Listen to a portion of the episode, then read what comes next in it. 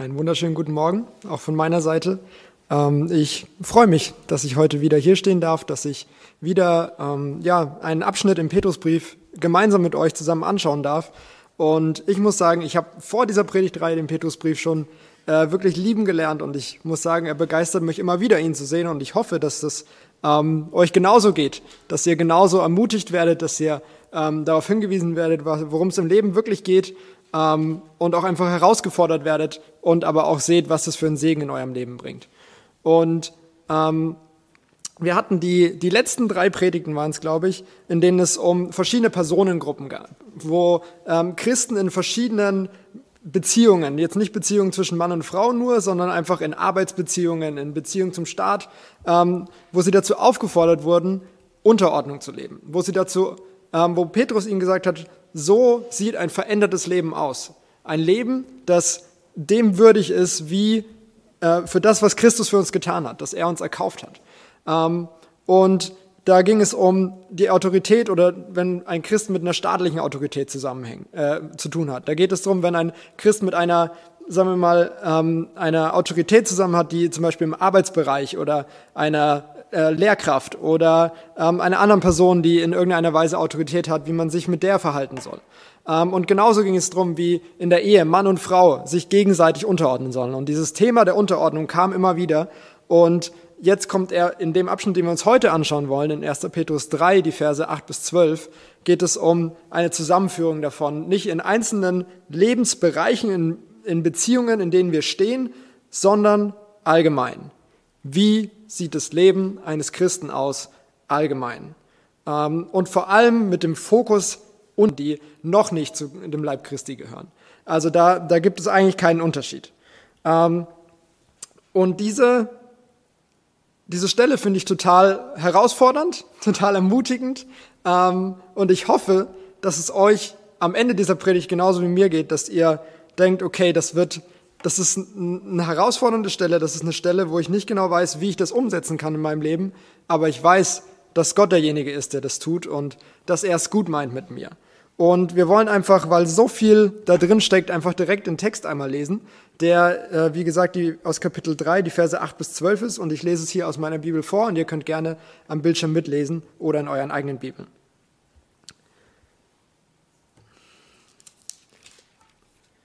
Endlich aber seid alle gleichgesinnt, mitleidig, voll brüderlicher Liebe, barmherzig, demütig und vergeltet nicht Böses mit Bösen oder Beschimpfung mit Beschimpfung, sondern im Gegenteil segnet, weil ihr dazu berufen worden seid, dass ihr Segen erbt. Denn wer das Leben lieben und gute Tage sehen will, der halte Zunge und Lippen vom Bösen zurück, dass sie nicht Trug reden. Er wende sich ab vom Bösen und tue Gutes. Er suche den Frieden und jage ihm nach, denn die Augen des Herrn sind gerichtet auf die Gerechten und seine Ohren auf ihr Flehen. Das Angesicht des Herrn aber ist gegen die, welche Böses tun. Das ist der heutige Text. Den wollen wir uns anschauen in drei kleineren Abschnitten. Und wir wollen direkt einsteigen mit Vers 8. Und wie, wir sehen, er sagt, okay, endlich aber seid alle gleichgesinnt. Also zum ersten sehen wir, es geht alle. Es geht nicht um diese Personengruppe, diese Personengruppe, sondern ihr alle. Alle, die ihr zum Leib Christi gehört, alle, ja, alle ihr Menschen seid angesprochen. Und ich, er macht hier eine Liste von fünf Punkten auf. Und die wollen wir kurz ansprechen, aber wir haben nicht die Zeit, da wirklich tief drauf einzugehen, sondern ich möchte einfach nur mal kurz bisschen äh, erörtern, was da so mehr hinter diesem Wort steckt, weil viele dieser Wörter ähm, bisschen altertümlich sind und man sie vielleicht schon mal gehört hat, aber man sie vielleicht auch nicht im Alltag benutzt oder manch einer vielleicht auch gar nichts damit anfangen kann, ähm, was es wirklich bedeutet. Und ich will anfangen mit gleichgesinnt. Ich denke, das ist was, was man sich noch einigermaßen vorstellen kann und ähm, grundsätzlich geht es darum, eine Gesinnung ist das, was deine Einstellung ist, das, was du möchtest, das, wofür du lebst, was dir wichtig ist in deinem Leben. Und dieses Wort Gesinnung wird immer wieder ähm, fallen heute in der Predigt, deswegen möchte ich das einmal erklären, dass ich es nachher einfach verwenden kann und jeder weiß, was gemeint ist. Ähm, also diese Gesinnung ist eben dein, dein Herz, was du möchtest in deinem Herzen, worauf du dich ausrichtest, was deine innere Einstellung ist. Und er sagt, das soll bei euch allen gleich sein ihr sollt alle in die gleiche Richtung gehen. Und das ist, glaube ich, klar, dass damit nicht gemeint ist, dass ihr in jedem Punkt die gleiche Meinung haben müsst, dass ihr alle genau das Gleiche machen müsst, dass ihr jede theologische Frage bis ins kleinste Detail exakt genau beantworten müsst und alle zu allem Ja und Amen sagt. Aber worum es hier geht, ist, dass alle in die gleiche Richtung gehen. Dass es jedem Einzelnen in der Gemeinde darum geht, dass der Leib Christi wächst, dass Menschen zum Glauben kommen, dass die Menschen, die schon im Glauben sind, wachsen im Glauben, dass deine Geschwister ermutigt werden, dass es wirklich darum geht, nicht ich bin derjenige und so, wir können alle gern der gleichen Gesinnung sein, ich bin schon da, jetzt warte ich noch auf euch, dass ihr dazukommt, sondern es geht nur, wenn wir alle auf Jesus schauen. Der einzige gemeinsame Nenner, wie wir unsere Gesinnung zusammenführen können, ist, wenn unsere Gesinnung der der Bibel entspricht, der von Gottes Willen entspricht. Und dann können wir zusammen gehen. Und ich fand so ein schönes Bild, das ich äh, dazu gelesen habe, ist von dem Chor. Wenn wir als Gemeinde einen Chor darstellen, da, da ist nicht jeder, der genau das Gleiche singt. Einer singt, der andere hat eine Pause. Der eine singt hoch, der andere singt tief. Man singt vielleicht sogar nicht mal die gleichen Worte. Aber insgesamt ist es ein Lied, das, gesam, das zusammen gesungen wird. Und jeder ist ein Teil davon. Und das heißt nicht, dass jeder die erste Stimme singen muss. Das heißt nicht, dass jeder ähm, ja auf eine gewisse Art und Weise das machen muss. Aber es heißt, dass alle dazu beitragen, dass dieses Lied am Ende was Gutes ist, dass es gelingt. Und das ist genau der Plan von dem, was hier gemeint ist, dass wir auch in unserer Unterschiedlichkeit, in unserem ja unterschiedlichen Stärken und Schwächen, mit dem, was wir können und was wir nicht können, uns ausrichten darauf, anderen zu dienen, anderen von Jesus zu erzählen und gemeinsam diese Gemeinde wachsen zu lassen. Sowohl in Zahlen vielleicht, aber auch vor allem in dem, in der Beziehung zu Gott, in dem, wie wir Gott kennen, wie wir ähm, mit ihm gehen und mehr von ihm verstehen. Okay, das war ein etwas größerer Punkt. Die anderen will ich schneller abhandeln, einfach wegen der Zeit. Ähm, der zweite Punkt ist mitleidig. Ähm, das kannte man auch als empathisch oder einfühlsam was vielleicht eher ein Wort ist, das man öfter hört. Also seid einfühlsam miteinander. Und gerade haben wir es gehört, hey, es gibt immer wieder Situationen, die wirklich, wirklich traurig sind. Wenn geliebte Menschen verloren gehen, gerade in dieser Corona-Zeit, sieht man immer wieder, wie Menschen alleine zurückbleiben, weil ihr geliebter Partner, ihr Kind, ihr Vater, ihre Mutter sterben wie andere Tragödien sich ereignen, wie wirklich Leute vor der wirtschaftlichen Krise stehen und nicht wissen, wie sie morgen was zu essen auf den Tisch kriegen sollen. Und, und da kann man mit christlichen Floskeln kommen, da kann man sagen, hey, das wird schon, vertraue auf Gott, aber das ist nicht einfühlsam, das ist nicht liebevoll. Und was hier gemeint ist, ist eine, ein Mitgefühl, Mitleid mit jemand anders zu tragen, heißt es, wirklich die Lasten miteinander zu tragen. Nicht nur zu sagen, das wird schon, geh mal weiter, sondern sich eins zu machen mit der Person. Und das kann Zeit kosten, das kann Kraft kosten, das kann sich hinziehen, aber das ist es wert. Und das, das führt uns zu dem zweiten Punkt, nämlich, dass wir voll brüderlich, oder dem dritten Punkt, dass wir voll brüderlicher Liebe sein sollen, nämlich, wir sollen uns als enge Geschwister sehen. Wir sollen nicht uns als entfernte Verwandte, die man vielleicht einmal in der Woche sieht und naja, man gehört irgendwie zusammen und man muss das halt machen, sondern so wie du deinen Bruder liebst, so wie du deine Schwester liebst oder deine Eltern oder deine Kinder. So diese ganz engen Beziehungen, wo es auch immer mal wieder Krach gibt und vielleicht die, das Gegenüber anstrengend ist, aber weil ihr eine Familie seid, bleibt ihr zusammen. Eine Familie kann vieles aushalten. Und das sagt er, genauso sollt ihr euch sehen. Als Geschwister, nicht als irgendwelche Leute, die von irgendwo her zusammenkommen, sondern als enger Verband einer Familie, die nicht getrennt werden kann, weil Gott euer aller Vater ist, weil ihr alle zu ihm gehört. Deswegen seht euch auch so, dass ihr alle zusammengehört. Ähm, barmherzig ist das nächste Wort, ein, ein altertümliches Wort. Ähm, und ich fand es so lustig, in, der, in einem Kommentar, den ich gelesen habe, war die Übersetzung aus dem Griechischen, hieß, ähm, dass man ein großzügiges Gefühl in seinem Bauch haben soll. Also vielleicht hilft euch das, das zu, äh, euch daran zu erinnern, aber das bedeutet, in deinem Inneren, in deinem Gefühlsleben, in deinem Wesen sollst du anderen großzügig, gutmütig, ähm, positiv gegenüberstehen. Du sollst nicht, also das Gegenteil dazu wäre Heuchelei. Anderen zu sagen, ja, alles gut, aber im Inneren zu denken, du kannst mich mal oder ähm, ich gönn dir das nicht oder was auch immer. Sondern es geht wirklich darum, dass in dir drin, in deinem Bauch, dass du ein gutes Gefühl hast, wenn du zu anderen kommst, wenn du anderen Gutes wünscht von Herzen. Das ist das, was du tun sollst. Und demütig ist der letzte Punkt. Und das ist eine Sache, die, glaube ich, so wichtig für uns alle ist, was ich in dieser Vorbereitung dieser Predigt gesehen habe, dass ich absolut abhängig bin von Gottes Gnade. Dass ich absolut abhängig bin davon, dass er mir alles gibt, was ich irgendwie weitergeben kann. Dass alles, was mir gehört, zumindest in meiner Vorstellung, von ihm kommt. Und dass jeder Atemzug, den ich habe, seine Gnade ist. Und ähm, dass das uns dazu führen soll, dass wir nicht denken, wir sind die besser als die anderen, sondern wir sind genau auf der gleichen Stufe. Keiner von uns hat es verdient, gerecht vor Gott zu stehen. Keiner von uns hat es verdient zu atmen überhaupt. Aber weil Gott gesagt hat, ich gebe meinen Sohn, damit du leben kannst, bist du jetzt gerettet. Und das gilt genauso für dich wie für den neben dir. Und ihr seid alle gleich. Und deswegen sollen wir uns nicht erheben übereinander, sondern eher uns unterordnen. Das ist wieder dieser Aspekt, den wir auch in verschiedenen anderen Beziehungen im Vorhinein in dem Petrusbrief gesehen haben, dass wir uns gegenseitig unterordnen wollen. Und ähm, wenn man sich diese Liste so anschaut, dann ist die zum einen recht lang und zum anderen sieht man, das sind nicht Sachen, wo du sagen kannst, okay, Checkliste, das habe ich gemacht, das habe ich gemacht, das habe ich gemacht, sondern das ist eine innere Einstellung. Das ist ein, eine Charaktereigenschaft oder Charaktereigenschaften sind das. Das sind Dinge, die sich in deinem Inneren in allererster Linie bewegen, die man nicht so akut sehen kann, sondern die sich auf unterschiedliche Weise in deinem Handeln zeigen. Also da geht es darum, dass dein dein Innenleben verändert wird. Und deswegen habe ich diesen ersten Punkt auch so genannt, nämlich, dass ein, eine neue Gesinnung hat. Dass diese Gesinnung, dieses Wollen, dieses Wünschen, diese Einstellung, dass die erneuert wird.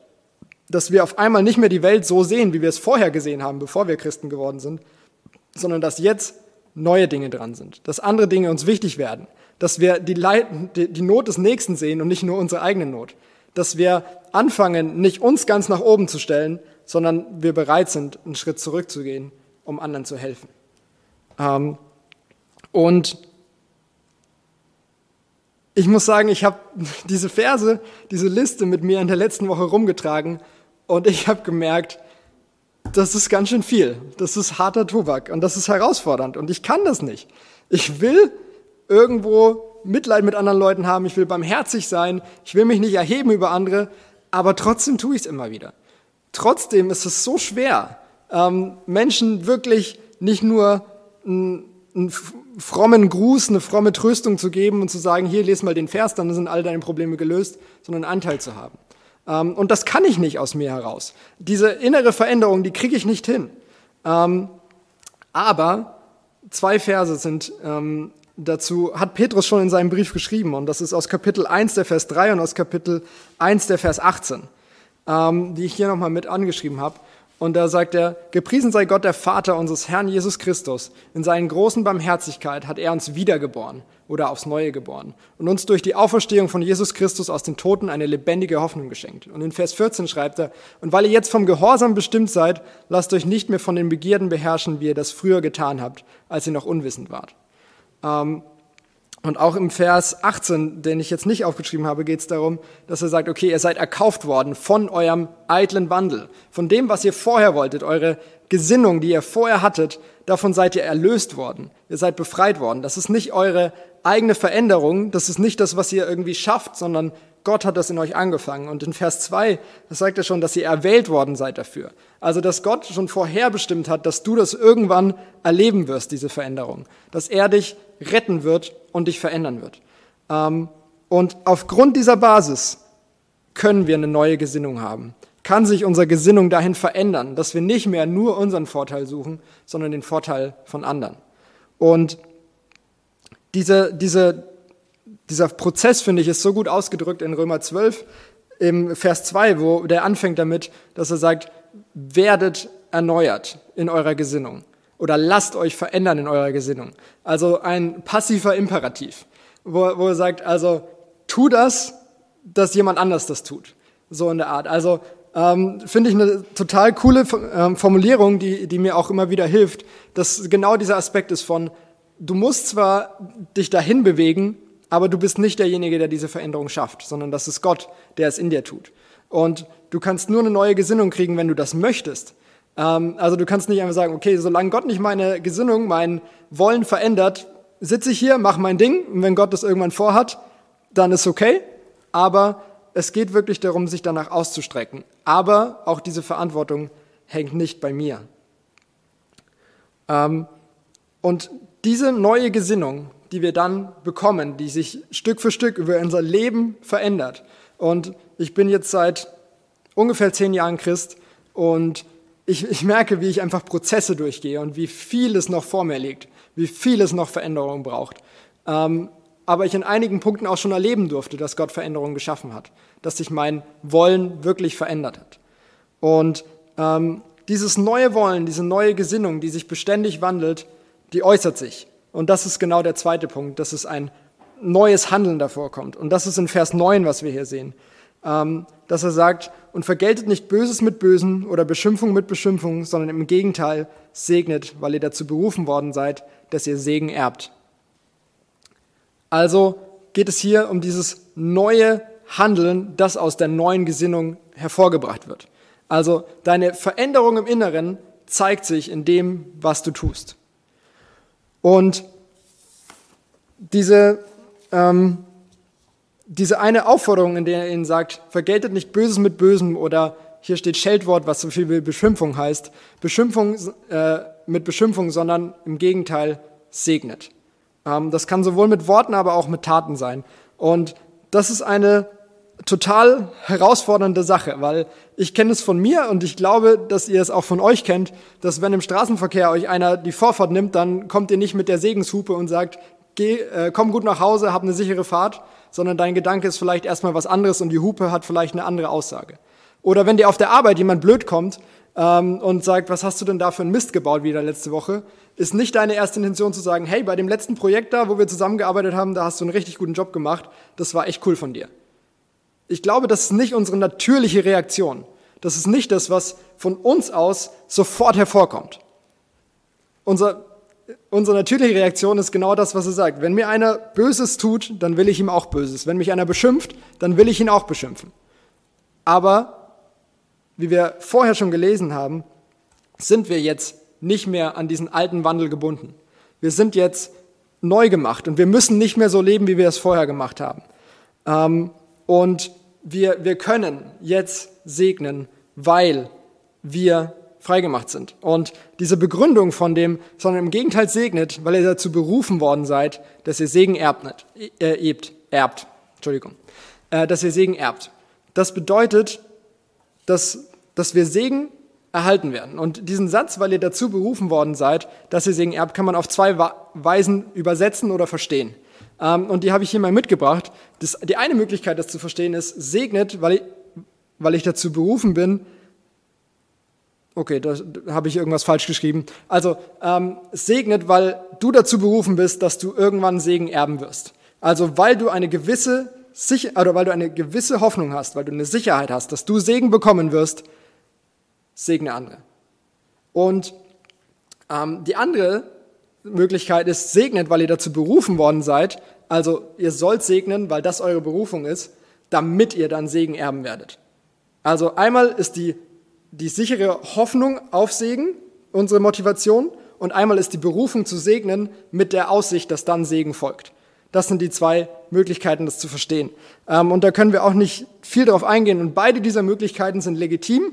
Beide Übersetzungsmöglichkeiten sind biblisch. Und wir finden die erste Möglichkeit, die ich in diesem Kontext nicht glaube, dass es die bessere Übersetzung ist, sondern die zweite Möglichkeit. Aber in dieser ersten äh, sehen wir dieses Prinzip von, weil du eine sichere Hoffnung hast und nicht mehr schauen musst, dass du im Hier und Jetzt nicht zu kurz kommst, kannst du andere segnen. Musst du nicht Böses mit Bösem erwidern, sondern du kannst frei leben und andere lieben. Ähm, das hat Petrus in seinem Brief schon geschrieben. Das sehen wir im Alten Testament, das sehen wir im Neuen Testament, das sehen wir durch die ganze Bibel. Das, sind, das ist ein Prinzip, das wir immer wieder sehen. Weil du in Ewigkeit sicher bist, kannst du jetzt andere segnen, auch wenn sie dir Böses tun. Ähm, aber das, das würde zu weit führen, dass wir da noch weiter drauf eingehen. Und die zweite Möglichkeit ähm, klingt vielleicht erstmal befremdlich, je nachdem, wo dann, glaube ich, dein Kontext herkommt ähm, ob du eher aus einer gesetzlich geprägten Gemeinde oder aus einer freiheitsgeprägten Gemeinde kommst und was du selber für persönliche Erfahrungen mit dem Glauben hast und assoziierst, kann es vielleicht komisch kommen, oder klingen, wenn du sagst, wir sollen segnen, damit wir uns dann einen, einen Segen verdienen. Also das, das klingt doch nach Werksgerechtigkeit. Das klingt doch danach, dass ich mir mein Heil, meinen Segen erarbeiten könnte. Und das macht doch eigentlich keinen Sinn. Ähm, aber auch das ist ein biblisches Prinzip, das wir wirklich durch die gesamte Bibel hinweg sehen. Da geht es nämlich nicht darum, dass wir uns unser Heil erarbeiten, dass wir unsere, unsere Gerechtigkeit erarbeiten, sondern da geht es darum, dass wenn du Gottes Willen tust in deinem Leben, wird das eine gute Folge für dein Leben haben. Gott ist bei denen, die seinen Willen tun. Gott segnet die, die nach seinem Willen leben. Und das, das hat er uns in so vielen Teilen seiner Bibel versprochen. Und so wie er im Alten Testament und Neuen Testament von Beginn der Zeit bis zur Ewigkeit er genau der gleiche ist, gilt auch diese Aussage, dass Gott diejenigen belohnt, die mit ihm gehen. Ähm, und warum ich glaube, dass dieser zweite Übersetzungsmöglichkeit in diesem, in diesem Fall die bessere ist, ähm, werde ich gleich noch erläutern. Aber was diese, diese Berufung angeht, ähm, dazu habe ich nochmal zwei Verse mitgebracht. Und diese Verse sind aus dem Kapitel 2 und aus Matthäus, aus der Bergpredigt. Und ähm, kommen die? Ja, okay. Ähm, also aus 1. Petrus 2, Vers 9, da steht, ihr aber seid ein auserwähltes Geschlecht, ein königliches Priestertum, eine heilige Nation, ein Volk zum Besitztum, damit ihr die Tugenden dessen verkündigt, der euch aus der Finsternis zu seinem wunderbaren Licht berufen hat. Da geht es, das ist genau das, was mit dieser Berufung gemeint ist. Es geht darum, dass du dazu berufen bist, Gott ist Gnade, Gottes Größe, seine Liebe, seine Herrlichkeit zu verkündigen. Und wie kannst du das am besten tun? Indem du segnest, wenn andere dich beschimpfen, indem du nicht genauso lebst, wie die Welt lebt, indem du nicht so reagierst, wie jemand reagiert, der ja diese, diese Veränderung, diese Wiedergeburt nicht hat.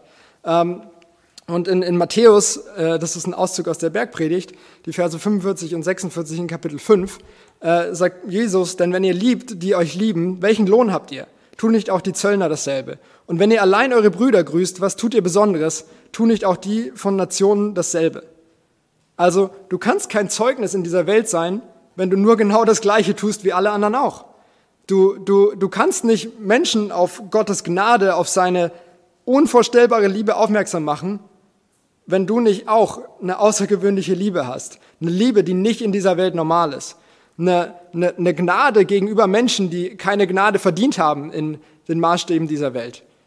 Wenn, ähm, wenn du wirklich zu Unrecht leidest, wenn Menschen dir zu Unrecht Böses tun und du ihnen dann aber, wenn du die Möglichkeit hättest, ihnen auch Böses zu tun oder ihnen zu schaden, diese Möglichkeit nicht wahrnimmst und stattdessen die Möglichkeit wahrnimmst, ihnen Gutes zu tun, ihnen ja wirklich ein Segen zu sein, das wird Menschen ins Fragen bringen.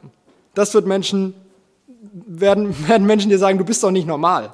Und das ist genau der Punkt, worüber es auch noch in den in folgenden Versen, die wir heute nicht anschauen werden, sondern nächste Woche, also seid da auf jeden Fall dabei, ähm, wo das nochmal deutlicher werden wird, dass dein Leben ein Zeugnis sein wird und dass du durch dein Leben im Alltag verkündigst, wie gut Gott ist.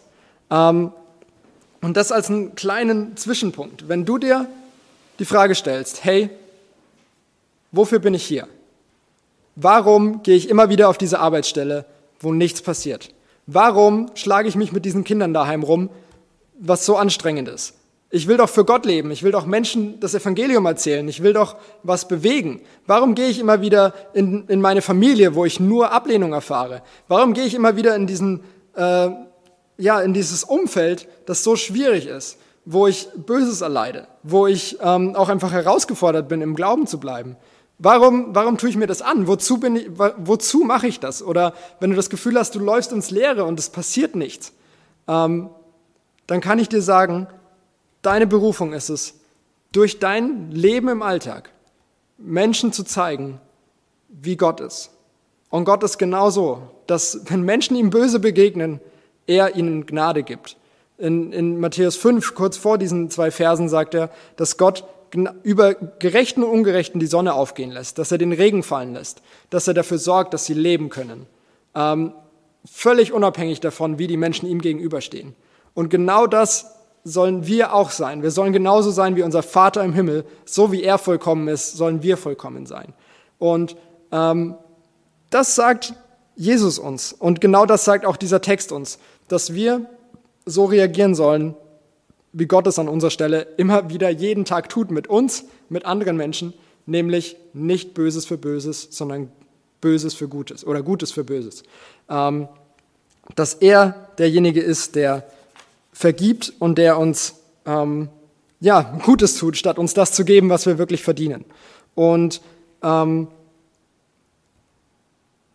genau, also diese, diese Frage, wenn du dir fragst, warum mache ich das, warum bin ich hier, dann kann ich dir sagen, damit du ein Segen im Leben anderer Menschen bist.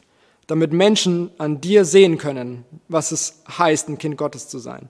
Und das ist, wie ich vorhin auch schon gesagt habe, mit dieser inneren Einstellung schwer und herausfordernd, aber, ähm, und da kommen wir zu diesem dritten Abschnitt, nämlich, dass Gott uns Segen verspricht. Ähm, dass wir nicht alleine sind in diesem Ganzen. Dass wir nicht diejenigen sind, die ähm, ja, da arbeiten müssen, uns abarbeiten müssen und leiden und irgendwann in der Ewigkeit das gut sein wird, sondern ähm, wie, wie, also das ist ein Zitat aus Psalm 34 und das ist von David, dem König David geschrieben. Äh, ich möchte es einfach mal vorlesen. Denn wer das Leben lieben und gute Tage sehen will, der halte Zunge und Lippen vom Bösen zurück, dass sie nicht Trug reden. Er wende sich ab vom Bösen und tue Gutes. Er suche Frieden und jage ihm nach. Denn die Augen des Herrn sind gerichtet auf die Gerechten und seine Ohren auf ihr Flehen. Das Angesicht des Herrn aber ist gegen die, welche Böses tun. Und das ist der Grund, warum ich diese zweite Möglichkeit der Übersetzung gewählt habe ähm, oder warum ich die für sinnvoller halte in diesem Moment, weil es wirklich darum geht, dass, hey, wenn du dein Leben genießen willst, wenn du gute Tage, wie es hier steht, wenn du dein Leben lieben und gute Tage sehen willst, dann lebe nach Gottes Willen und rede nicht Böses, äh, tu keinen Trug oder rede keinen Trug, äh, wende dich ab vom Bösen und tu das Gegenteil, nämlich das Gute und suche den Frieden und jage ihm nach. Also tue Gottes Willen. Und dann verspricht er dir, dass du ein Leben haben wirst, das Erfüllung hat, das nicht ins Leere läuft, das, ähm, ja, wo du dich nicht an deinem Ende deines Lebens fragst, was, warum war ich überhaupt hier? Was, was soll das Ganze? Ähm, und diese, ähm, ja, dieser Psalm 34, den, den David geschrieben hat, finde ich so einen ja, beeindruckenden Psalm. Weil wenn wir uns die Situation anschauen, auf die ich auch nur kurz eingehen möchte, David war an einem Punkt in seinem Leben. Er wurde als junger Mann zum König gesalbt. Er wusste, er wird eines Tages König über Israel werden. Er war schon am Königshof, war der Diener Sauls, war ein Held, war bekannt bei dem Volk und beliebt. Und auf einmal verliert er alles. Er muss fliehen von seinem Zuhause, er verliert seinen gesamten Besitz, er verliert seine engste Bezugsperson, Jonathan, seinen besten Freund, der ihm wie ein Bruder ist, der eigentlich der Königssohn ist, der der Nachfolger wäre, aber da will, dass David König wird, verliert diese Person, muss mit nichts sein Land verlassen und geht, muss ins Feindesland fliehen, weil er nicht weiß, wo er hingehen soll, wird dort gefangen genommen äh, und vor den König gestellt und erwartet quasi seinen sicheren Tod. Ähm, und das Ganze, obwohl er weiß, dass er eigentlich König sein sollte, dass Gott ihm das zugesagt hat. Ähm, und, und er muss sich demütigen vor diesem König und sich wahnsinnig stellen, um von dort zu entkommen. Und äh, was, ein, was ein Wunder ist, dass er da überhaupt rauskommt. Und er, er kommt da raus und schreibt diesen Psalm. Da ist noch nicht wieder, da ist er nicht König. Da ist nicht, sind alle seine Probleme gelöst. Da hat er immer noch keinen Besitz. Da ist er immer noch alleine. Aber er schreibt diesen Psalm und ich kann euch das nur ans Herz legen, diesen Psalm 34, auch diesen äh, zweiten Teil von Vers 11. Das war vor einigen Jahren die Jahreslosung. Ähm, und das ist so ein ermutigender Psalm. Also lest ihn gerne daheim oder in den Hauskreisen nochmal nach, ähm, wo, wo so viel drinsteckt und er immer wieder sagt, hey, Gott ist gut. Gott lässt dich nicht im Stich. Wenn du auf Gott vertraust, hast du keinen Mangel. Wenn du, ähm, der sagt, Junglöwen haben Hunger, aber die Kinder des Gerechten werden keinen Mangel leiden. Ähm, und das sind so krasse Zusagen, obwohl er selber doch dieses Leid erlebt hat. Und man denkt sich, sag mal, hast du in deinem eigenen Leben nicht aufgepasst? Siehst du nicht, dass es dir immer noch schlecht geht? Dass du eigentlich nichts hast? Dass du äh, nach den Umständen zu urteilen eigentlich total zerschlagen und betrübt sein solltest? Ähm, aber was, was David gelernt hat in dieser Zeit, und über, über diese lange Zeit zwischen seiner Salbung zum König und bis er wirklich König wird und es ihm wirklich gut geht. Und danach ging es ihm auch nicht nur gut. Und er hat auch immer wieder Mist gebaut oder hat auch so gelitten, ähm, dass er erkannt hat, dass er dadurch, dass er Gott hat, dass er den Glauben hat, was auch der, der Kern dieses ersten Kapitels von, von dem Petrusbrief ist, wo wir wieder zusammenkommen, dass er diesen Glauben hat, dass er diese Beziehung zu Gott haben darf, dass er alles hat, was er braucht. Und ähm, diesen, äh, diese, dieser Punkt ist genau das, dass in Davids Herzen genau das passiert ist, was wir uns angeschaut haben in den, in den Versen äh, zuvor. Dass im Vers 8 passiert ist, dass sein Herz, sein Inneres, seine Gesinnung sich verändert hat. Dass er nicht mehr für Besitz gelebt hat, dass er nicht für Ansehen gelebt hat, dass er nicht für Macht gelebt hat oder für Geld, sondern dass er dafür gelebt hat, mit Gott zu leben. Dass er den Wert erkannt hat von seinem Glauben, von seiner Beziehung zu Gott. Ähm, und daraus hat sich sein Handeln verändert. Dadurch hat er Saul nicht umgebracht. Der, der ihm Böses getan hat, den er, der versucht hat, ihn umzubringen, dem hat er leben lassen, dem hat er Gnade erwiesen, dem ähm, hat er Gutes getan. Weil er wusste, dass Gott derjenige ist, der ihn zum König macht und nicht er selber. Ähm, und, und er hat Gott vertraut, dass er es gut machen wird und dass er hat nicht den einfachen Weg gewählt. Und ähm, deswegen habe ich das nochmal als Zusammenfassung geschrieben, wo wir genau das auch am Beispiel von David sehen, dass dieser Punkt, dass eine durch die Wiedergeburt und diese Veränderung wir eine neue Gesinnung bekommen. Und diese Gesinnung, diese innere Veränderung zeigt sich darin, dass du anders handelst und dass, dass du handelst ja in einer Art und Weise, die das nicht von dieser Welt ist. Dass du Gutes tust denen, die dir Böses tun. Und ich weiß, ich wiederhole mich oft, aber es ist so eine zentrale Aussage, was es heißt, Menschen ein lebendiges Zeugnis zu sein, was auch dieser, warum ich diesen Titel dieser Predigt so überschrieben habe, dass du ein lebender Beweis für die Gnade Gottes sein sollst, dass wenn Menschen mit dir zu tun haben, dass sie sehen, wie gnädig Gott ist, dass sie sehen, dass, dass Gott anders ist, dass er nicht ein strafender, ein bösartiger Gott ist, so wie wir Menschen strafend und bösartig sind, sondern dass er liebevoll ist, dass er geduldig erträgt, dass er Gnade hat mit denen, die unbarmherzig sind. Ähm, und dass in diesem Kampf, in dem wir stehen, in diesen Herausforderungen, Gott ihnen versichert, dass er bei ihnen ist. Ähm, und diese, diese Aufforderung, die wir haben, können wir nur leben, weil wir wissen, dass Gott hinter uns steht, dass Gott uns versorgt, dass er uns trägt. Ähm, und ich habe noch einen Vers mitgebracht, der das so gut zusammenfasst, der auch aus diesem Psalm 34 ist. Das ist der Vers 20. Und in diesem Vers schreibt David, vielfältig ist das Unglück des Gerechten, aber aus dem allen rettet ihn der Herr. Und ich glaube, diesen ersten Satz, den erleben wir jeden Tag in der Welt. Wir sehen immer wieder, wie Menschen, die es nicht verdient haben, Unglück erfahren. Wie wirklich viel Not, wie viel Leid in dieser Welt ist. Aber dass Gott seine Kinder nicht alleine lässt. Dieser zweite Teil, den finde ich so ermutigend, dass wir sehen, okay, ich kenne deine Situation nicht, ich kann dich gerade nicht mal sehen, aber ich weiß, dass Gott dich kennt, dass er deine Situation kennt, dass er bei dir ist. Und dass auch wenn du keinen Ausweg aus dieser Situation siehst, dass wenn der Berg einfach zu hoch ist, wenn dein Unglück viel zu vielfältig ist, dass du es tragen könntest oder dich fragst, wie soll das jemals sich verändern, dann kann ich dir zusagen, dass Gott nicht zulassen wird, dass du daran zugrunde gehst. Gott ist ein guter Hirte. Dieses Bild benutzt er immer wieder, der auf seine Schafe aufpasst. Und nicht ein einziges wird ihm verloren gehen. Du bist nicht das erste Schaf, das Gott verlieren wird. Und egal wie schwer deine Zeit gerade vielleicht ist, wie herausgefordert du bist in deinem familiären Umfeld, in deinem Arbeitsumfeld, in deiner Beziehung zu Geschwistern aus der Gemeinde, in deinem eigenen Glaubensleben, in welcher Situation auch immer du bist, wenn du einen geliebten Menschen verloren hast und du nicht weißt, wie es weitergehen soll, dann kann ich dir sagen, Gott lässt dich nicht alleine. Und das passiert nicht immer auf die Art und Weise, wie ich es mir wünschen würde vielleicht.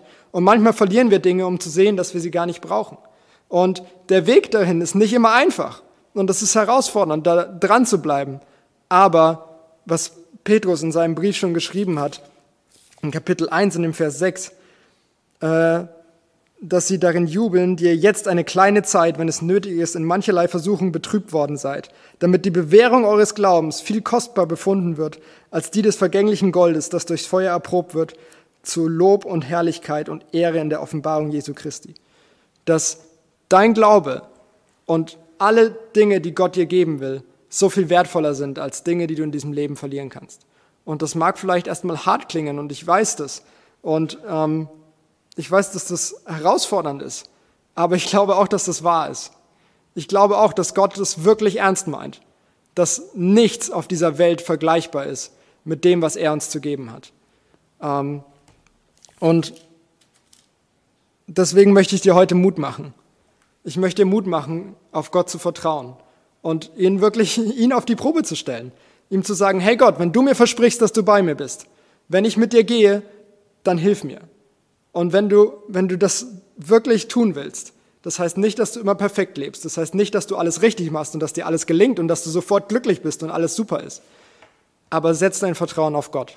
Und ich weiß, dass der Gott, der dein größtes Problem lösen konnte, dass du ein Problem mit deinem Schöpfer hast, dass deine Ewigkeit in der Getrenntheit von Gott sein würde, dass du leiden würdest in Ewigkeit, dass er dieses Problem gelöst hat und bereit war, so weit zu gehen, seinen eigenen Sohn zu geben dafür der kann auch dein anderes Problem lösen, das du gerade in deinem Leben hast. Und auch wenn du es nicht siehst, auch wenn die Menschen um dich herum es nicht sehen, Gott hat schon längst einen Plan. Und ich, ja, ich bete und ich bitte dich, dass du Gott vertraust, dass du ihm die Möglichkeit gibst, in deinem Leben zu wirken. Und ähm, ja, gib nicht auf, bleib dabei, häng deinen Glauben nicht an den Nagel. Und ja, lebe nach Gottes Willen. Und ich möchte zum Abschluss noch mit uns beten und dann noch ähm, einen anderen Psalm vorlesen, aber dazu gleich mehr. Vater, ich, ich danke dir.